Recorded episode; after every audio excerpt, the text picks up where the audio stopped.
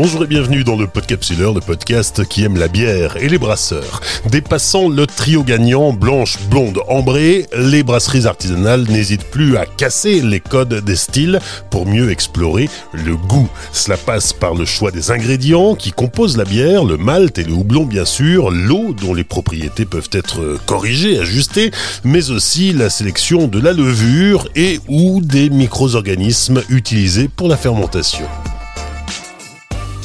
hors série numéro 21, Throat Intuition et Barrel Instinct, deux nouveaux mix fermentaires pour la création de bières complexes.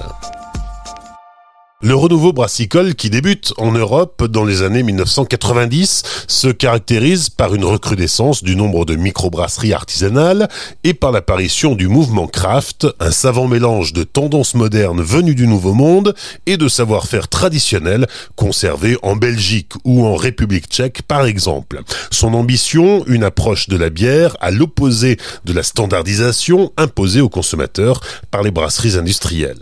Dans ce contexte, les brasseries brasseries artisanales n'hésitent plus à se risquer sur le terrain de la fermentation mixte ou de la fermentation spontanée.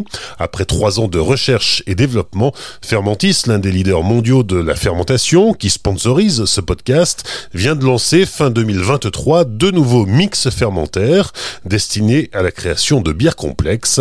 L'objectif est de permettre aux brasseries d'atteindre une complexité aromatique qui se rapproche des lambics ou des gueuses. Bonjour, je suis Evelyne Fonchiponneau. J'ai rejoint l'équipe Fermentis euh, il y a trois ans et demi et je fais partie de l'équipe R&D dans laquelle j'ai en charge différents projets sur les bactéries, sur le développement des spiritueux et le développement des solutions pour les boissons de spécialité. Evelyne, il y a euh, plusieurs process pour euh, faire euh, des bières acides.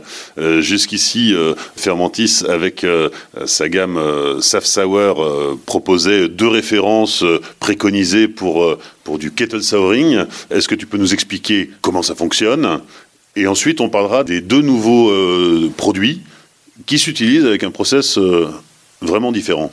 Oui, effectivement, les deux euh, bactéries qu'on a aujourd'hui dans le portfolio de Fermentis sont la Sour LP652 et la Sour LB1, qui sont plutôt préconisées pour des process type kettle souring.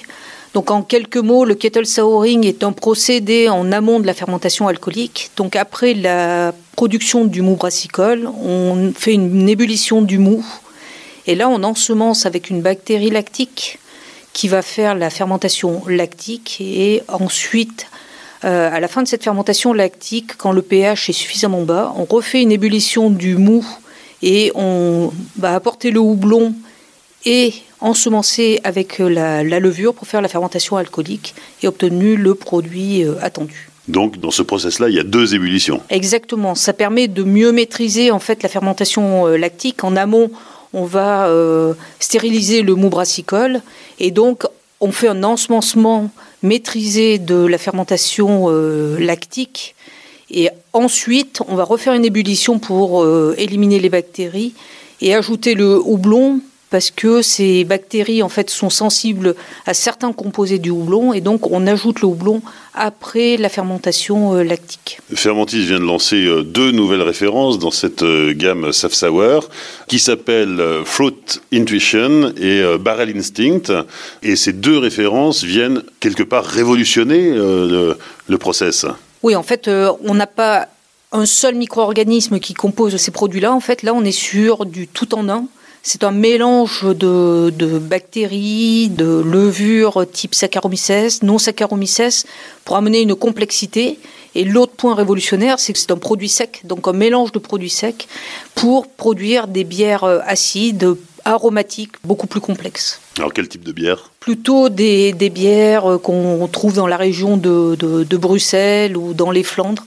Donc des bières acides qu'on peut... Euh, maturés en, barrique, qui sont vieillis en barrique, et donc qui vont apporter euh, une complexité aromatique beaucoup plus importante. Qu'est-ce que ça change dans, dans le process euh, Comment s'utilisent ces, ces, deux nouvelles références? En fait, l'originalité de ces euh, mix est que les bières acides complexes sont souvent produites par fermentation spontanée. Donc c'est l'environnement euh, de la brasserie qui va euh, ensemencer ce mou brassicole. Et donc L'originalité de ce mix de micro-organismes, c'est que là, on va maîtriser la fermentation, on va apporter des micro-organismes sélectionnés et donc permettre une meilleure maîtrise de la fermentation alcoolique et euh, lactique avec tous ces micro-organismes qui composent le mix. Avec ce, mélange qui est composé donc de levures, saccharomycèse, non saccharomycèse, d'enzymes, de bactéries, on va avoir euh, des fermentations séquentielles. Tout d'abord, la, levure va, Saccharomyces va s'implanter en priorité. On va voir une production d'alcool, production de quelques précurseurs euh, d'arômes qui vont permettre après l'implantation des bactéries et là une acidification progressive de la, bière. Et ensuite, va s'implanter la levure euh, non saccharomyces type Brettanomyces qui là va apporter aussi sa typicité, son aromatique pour apporter encore plus de complexité au produit final. Dans l'utilisation et dans la fabrication euh, pratique de bière acide, qu'est-ce que ça change pour la brasserie? Donc, à la différence du kettle souring, en fait, le brasseur n'a pas besoin d'équipement particulier. Il va produire sa bière comme il fait traditionnellement.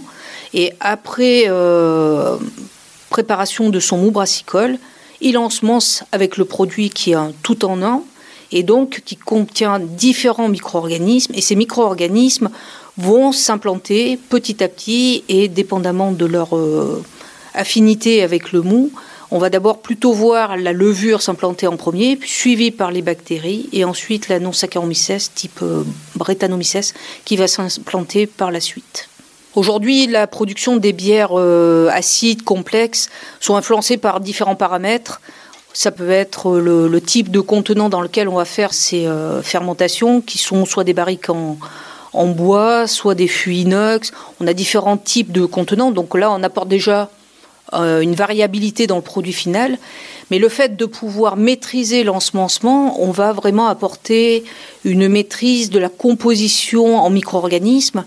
Et donc, on va quand même orienter vers certains arômes le produit euh, final.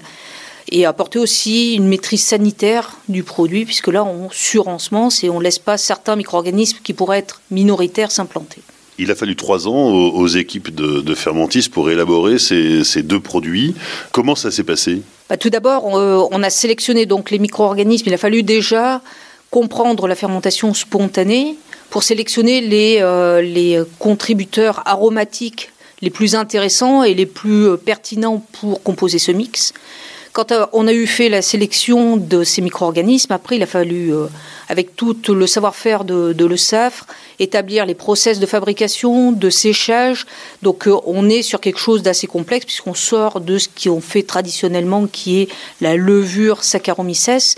Et ensuite, quand on a eu tous ces micro-organismes, il a fallu faire l'assemblage de ces micro-organismes avec des ratios particuliers, tester différents ratios pour voir comment on pouvait construire ce mix pour atteindre des produits d'intérêt avec une aromatique complexe. Et ensuite, il a fallu mettre en place les tests applicatifs. Donc là, acheter des, barriques euh, en bois, puisque ces essais-là ont été plutôt en barriques en bois. On a mis en place les barriques et on a fait un suivi sur plusieurs mois de la fermentation, en faisant notamment des échantillonnages tous les mois et on testait les bières pour avoir une idée de l'évolution des arômes et de la complexité microbienne qui euh, apparaissait dans les barriques. Je disais que le temps de recherche et développement, c'était trois années. Euh, il y a eu de nombreux tests qui ont, qui ont été réalisés. Est-ce que tu peux nous en parler? La recherche s'est euh, déroulée sur deux à trois ans parce que ce sont des fermentations qui sont longues malgré tout. Après ensemencement des, des barriques, on a fait un suivi tous les mois de la bière pour voir comment elle évoluait en termes d'aromatique, parce que dépendamment du mou, on voit que certains micro-organismes vont mettre plus ou moins de temps à s'implanter, et donc il va falloir un certain temps pour leur laisser euh, le, temps de s'exprimer d'exprimer leur potentiel aromatique. Et donc, ça sera très important pour le brasseur, en fait, de faire un suivi régulier de euh, l'évolution aromatique de leurs produits pour définir le moment où ils voudront, où ils souhaiteront stopper en fait la fermentation et embouteiller ce produit parce que pour eux, ça sera le meilleur moment et ils auront le produit qu'ils recherchent en fait. Oui, donc il n'y a pas de recette magique, on ne suit pas un mode d'emploi, il y a tout un savoir-faire derrière et euh, qui va euh, varier en fonction euh, de tout l'environnement finalement, de, des conditions de, de, de maturation de la bière jusqu'à ce que la brasserie obtienne son résultat attendu. C'est exactement ça, en fait c'est un produit qui est dimensionné pour laisser toute liberté au brasseur de développer son produit. Mais là, le brasseur devra faire appel à son expertise, à ce qu'il recherche pour euh, définir les paramètres de sa fermentation et se dire, bah voilà, là, je fais un suivi régulier de mon produit et à un moment, j'ai le produit que je voulais et donc j'arrête ma fermentation et je mets mon produit euh, sur le marché parce que j'ai vraiment le produit qui va révolutionner le monde des bières acides.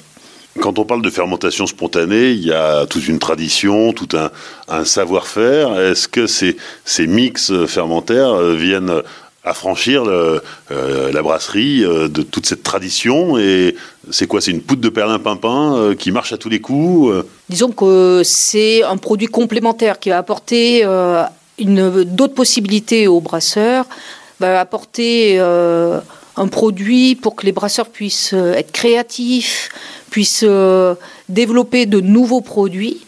L'idée n'est pas de reproduire ce qui se fait dans la région de Bruxelles, dans les Flandres, c'est d'apporter une autre solution pour de nouveaux produits avec une complexité aromatique et euh, des bières acides donc qui vont pouvoir diversifier les gammes des brasseurs et permettre aux brasseurs d'être créatifs et imaginer de nouveaux produits, puisque là, ils ont un assemblage de micro-organismes et dépendamment du mou qui sera fermenté, de sa composition, dépendamment du récipient, du contenant dans lequel les fermentations seront faites, on va pouvoir établir euh, une gamme de produits qui sera très très euh, large en fait.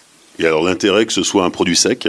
En fait, c'est beaucoup plus simple pour le, brasseur d'avoir un produit euh, tout en un, sec, parce que c'est un produit qui se conserve pendant plusieurs mois et c'est un produit qui est euh, d'usage très simple.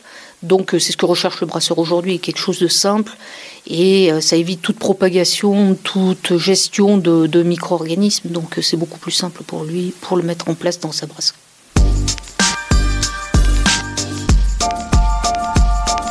Bonjour, je suis Gabriela Montandon, responsable de l'analyse sensorielle chez Fermentis. Gabriela, on a dit avec Evelyne que l'un des objectifs de ces nouveaux mix fermentaires, c'est de euh, retrouver une, une, complexité aromatique qui a peut-être euh, disparu pendant longtemps euh, au profit de la bière un peu plus standardisée. Oui, ça veut dire que là, c'est une tendance de marché en cherchant de complexité. Ça, ça, ça va avec vraiment avec le, le sens craft en cherchant des saveurs, en cherchant des sensations plus diverses. Comme on a cherché pour les différents ingrédients, genre euh, diversité blanc, diversité malt, là, on part de, de, de principe de donner une diversité microbiologique pour apporter des différents goûts moins courants dans des bières plutôt euh, standardisées ou commerciales, mais vient des bières depuis euh, des années, mais des bières plutôt traditionnelles avec des façons de faire un peu plus diverses. On a deux produits, euh, Barrel Instinct et, euh, Fruit Intuition. S'ils sont lancés ensemble, c'est peut-être qu'ils sont à la fois différents mais aussi complémentaires en fait, ces noms, ce sont vraiment suggestifs. Ils viennent normalement euh, des notions qu'on avait en mettant ces produits-là dans le plan d'expérimentation dont on a fait. Mais il faut savoir que ces deux produits-là, ils ont une petite différence en, leur composition. Le mix des micro-organismes, il, est assez similaire. Pourtant, le Barrel Instinct, on a des enzymes qui apportent aussi pas seulement genre goût euh, associé en sensation en bouche, mais aussi on a observé euh, qu'il y a des changements par rapport à l'apport des arômes et goûts madérisés, bois, en porto, assez plus intense que celui qu'on peut avoir dans le Fruit Intuition. Mais il faut faire attention, ça ne veut pas dire qu'elle est unique à ces mix-là, car l'apport de goût boisé, madérisé, porto, ils peuvent aussi venir de la barrique elle-même et aussi des conditions de fermentation. Mais celui-là, on a ces, ces, renforcements de ce genre de goût beaucoup plus accentués par rapport à celui de Fruit Intuition. Donc ces deux solutions vont permettre une euh, construction, une élaboration euh, organoleptique de, produits nouveaux, de bières nouvelles Complètement. Là, on n'est pas dans la place de dire c'est que ça va arriver. En fait, personne ne peut le dire car euh, c'est un, un, système assez complexe. La barrique elle-même, en mettant une levure seulement, on a chaque barrique une histoire. Ça, les brasseurs et les professionnels qui ont déjà l'expérience de mener des barriques dans la brasserie, on le sait qu'une barrique, c'est un monde entier. La barrique, elle apporte déjà sa complexité, les micro-organismes potentiels qui sont déjà dedans, les, boissons euh, d'avant et les, les environnements d'avant. D'accord? Mais là, on apporte des solutions, diversité microbiologique pour faire de mener différents les barriques, d'apporter un process unique de chaque brasserie. Et c'est que c'est vraiment important de savoir, comme chaque barrique peut donner par nature des produits différents, on le sait bien que ce sont des potentiels des produits qui peuvent être un produit fini d'une barrique toute seule, mais aussi des résultats des assemblages des différents barriques qui ont apporté des goûts plus ou moins différents et qui chaque brasseur a la liberté de faire le, choix, sa pépite, son produit fini, qui est un résultat de son condition, ses barriques, process de production et aussi son goût final avec ces assemblages-là, en mettant euh, vraiment euh, la, le produit euh, vraiment typique de son, de son savoir-faire en fait. Donc on ne s'affranchit pas non plus de l'assemblage de barriques. Non, en fait, euh, l'assemblage la barrique nous apporte, car la barrique elle-même, on a fait les études là, et, et ces mix-là, ils sont parfaits pour être utilisés en ensemencement par barrique de 250 litres. Et là, on le sait bien qu'une barrique seule, elle apporte déjà assez de variations qui sont importants, qui sont plus ou moins attendus. On n'a pas de contrôle sur la barrique de le brasseur, mais ce qu'on a le contrôle, c'est de donner un produit facile à utiliser, qui apporte déjà une complexité dont on a l'envie, on connaît, on a fait les études pour savoir les arômes et goûts associés. Et là, mais le process, les températures que le brasseur va stocker sa barrique, le mou dedans, la variété de malt, la variété potentielle doublon, la variété générale du process de production, ça va déjà donner une diversité importante et le mix va complémenter cette diversité-là. Donc c'est vrai que ça, on part d'un côté des mystères plus importants, car on ne peut pas contrôler cet univers assez variable. On a fait, nous, des essais dont on a apporté, on a vu que chaque barrique peut donner différents cas, c'est normal, ça c'est entendu. Les, les brasseurs expérimentés peuvent aussi apporter euh, euh, ces notions-là. Et l'assemblage ou le produit fini sort issu d'une barrique seulement, les deux, ce sont des possibilités qui ont peut arriver en utilisant ces produits-là. Des produits qui sont compatibles avec le houblon? Là, c'est que c'est important, il y, a, il y a des choses. Traditionnellement, des quelques micro-organismes, l'eau blanc est un facteur euh, de protection de la bière, que ça veut dire qu'il protège des micro-organismes qui sont sensibles à des composants de blanc. Là, il y a ce facteur-là et c'est pas par hasard que traditionnellement les euh, producteurs des bières euh, des fermentations spontanées utilisent de blanc pour avoir quelques facteurs de protection, mais de doublons euh, suragés. Nous, on a fait des expérimentations sur ce, sujet-là, mais il y a un côté aussi important. Ce sont des mix pour faire des bières acides, et l'acidité, avec un taux d'amertume trop fort, en termes gustatifs, sensoriels, ce sont des goûts qu'il n'y a pas assez d'harmonie, en fait. Hein. L'équilibre, n'est pas sur l'extrême de ces deux-là. Donc, en fait, on minimise la quantité doublon et la quantité d'amertume, encore pour favoriser sa harmonie goût, mais aussi euh, pour éviter que ces micro-organismes, ces diversités de micro-organismes sont trop touchés par une quantité de doublons assez importante qui euh, sélectionnent ou qui minimisent leur croissance ou leur fonctionnement. Donc nous, pour l'instant, on ne fait pas le conseil de faire vraiment des bières fort houblonnées avec ces produits-là pour minimiser trop de, stress à ces micro-organismes-là. Mais un taux faible, il n'y a pas de problème. Quand un brasseur euh, fabrique une, bière triple, la levure va apporter des arômes spécifiques de, de banane souvent. Hein. Euh, quand ce sera une, bière de saison, ce sera des notes plutôt fermières. Euh, quelle est la, typicité de chacun de, ces deux mix? Tu as trouvé des exemples intéressants. En fait, on, le sait, la différence entre une triple et une saison.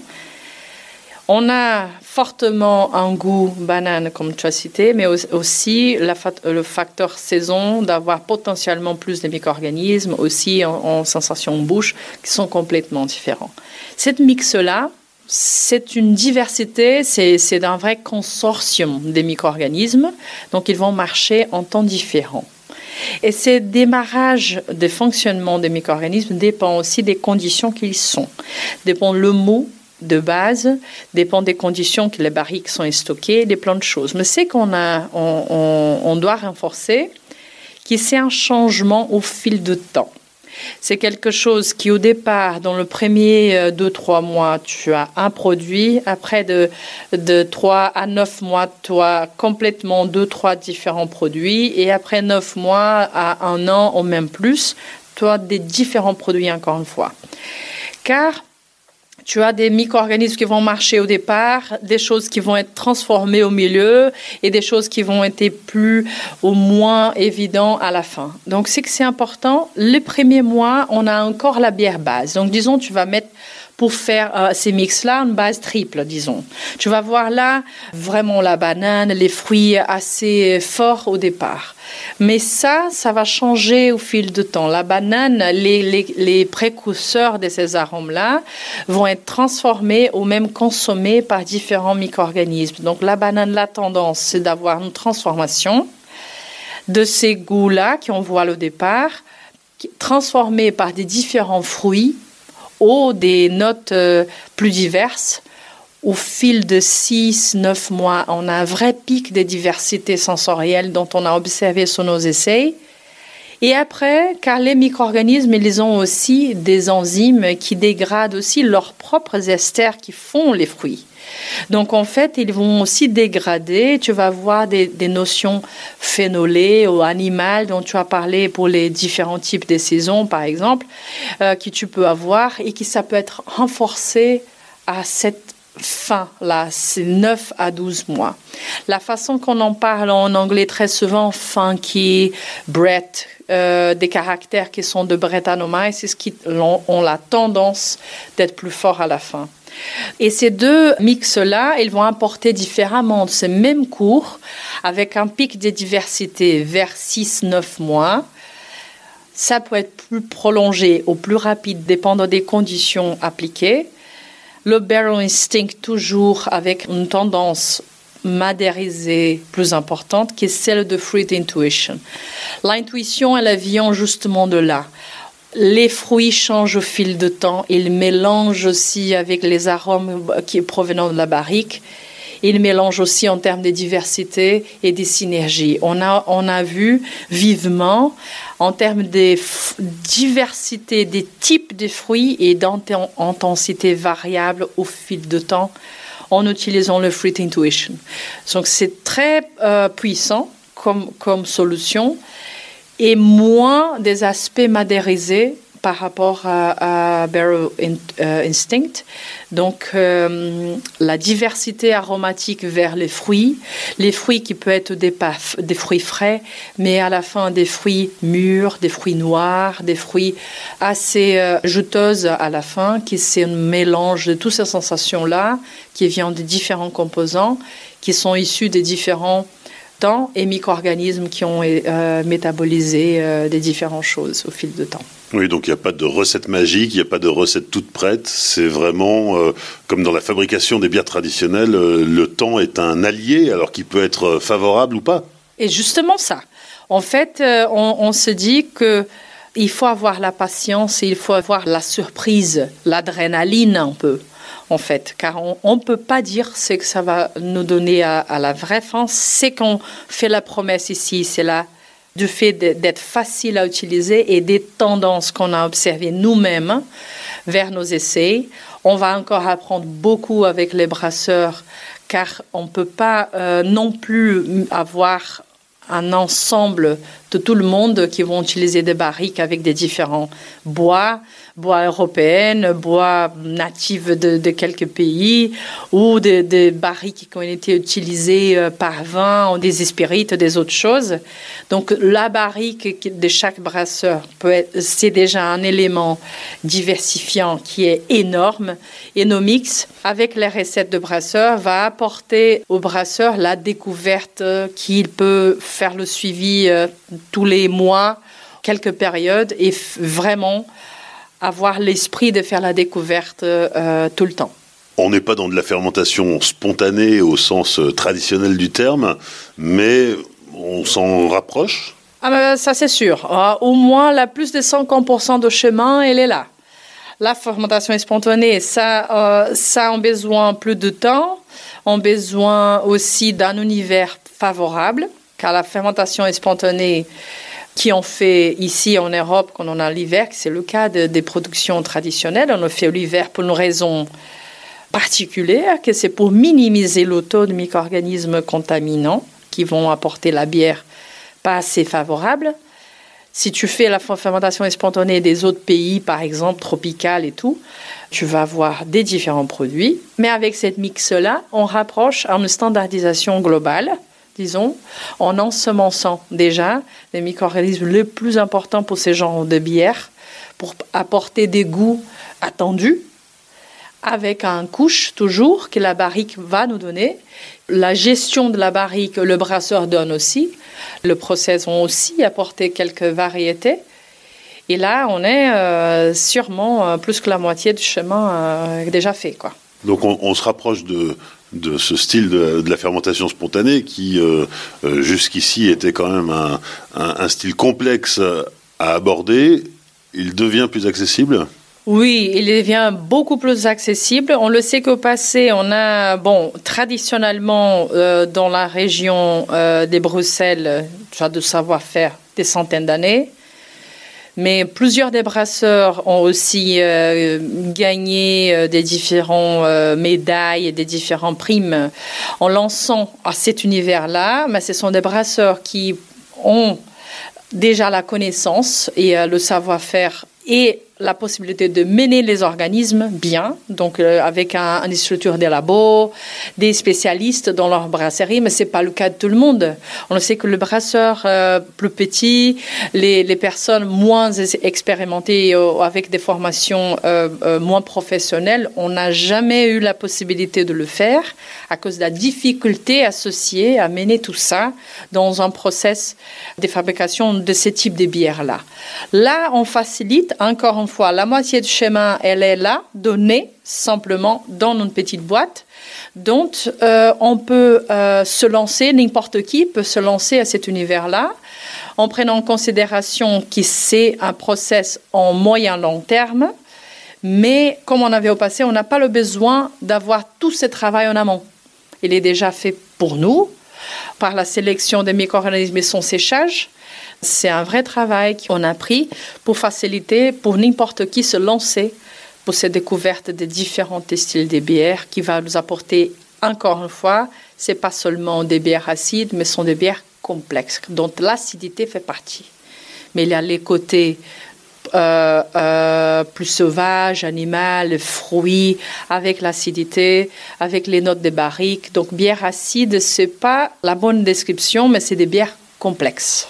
Et les brasseries peuvent se lancer avec ou sans barrique Oui, en fait, on a fait euh, des différentes études. La plupart des caractérisations qu'on amène, ça vient des barriques bois, car c'est la plupart des, des, des crafts aujourd'hui le font avec des barriques en bois.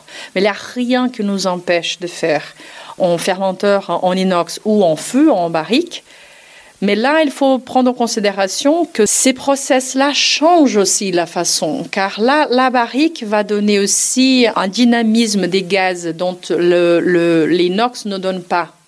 En fait, ce sont déjà des différences des process liés à où on fermente, mais il n'y a rien qui nous empêche.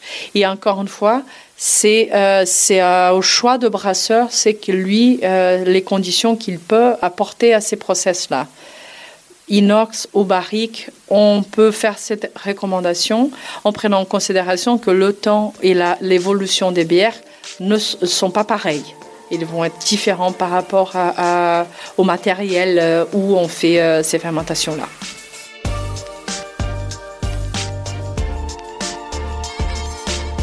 Merci à Gabriela Montandon, Evelyne Fonchipenot et à toute l'équipe Fermentis pour leur accueil lors de l'enregistrement de ce hors-série. Rendez-vous sur les réseaux sociaux du Podcapsuleur, Facebook, Twitter et Instagram pour liker, commenter et partager cet épisode autour de vous. Pensez aussi à laisser un commentaire et 5 étoiles sur Apple Podcast et sur Spotify. À très vite pour de nouvelles aventures. D'ici là, souvenez-vous, l'abus d'alcool est dangereux pour la santé, alors savourez mais sans forcer.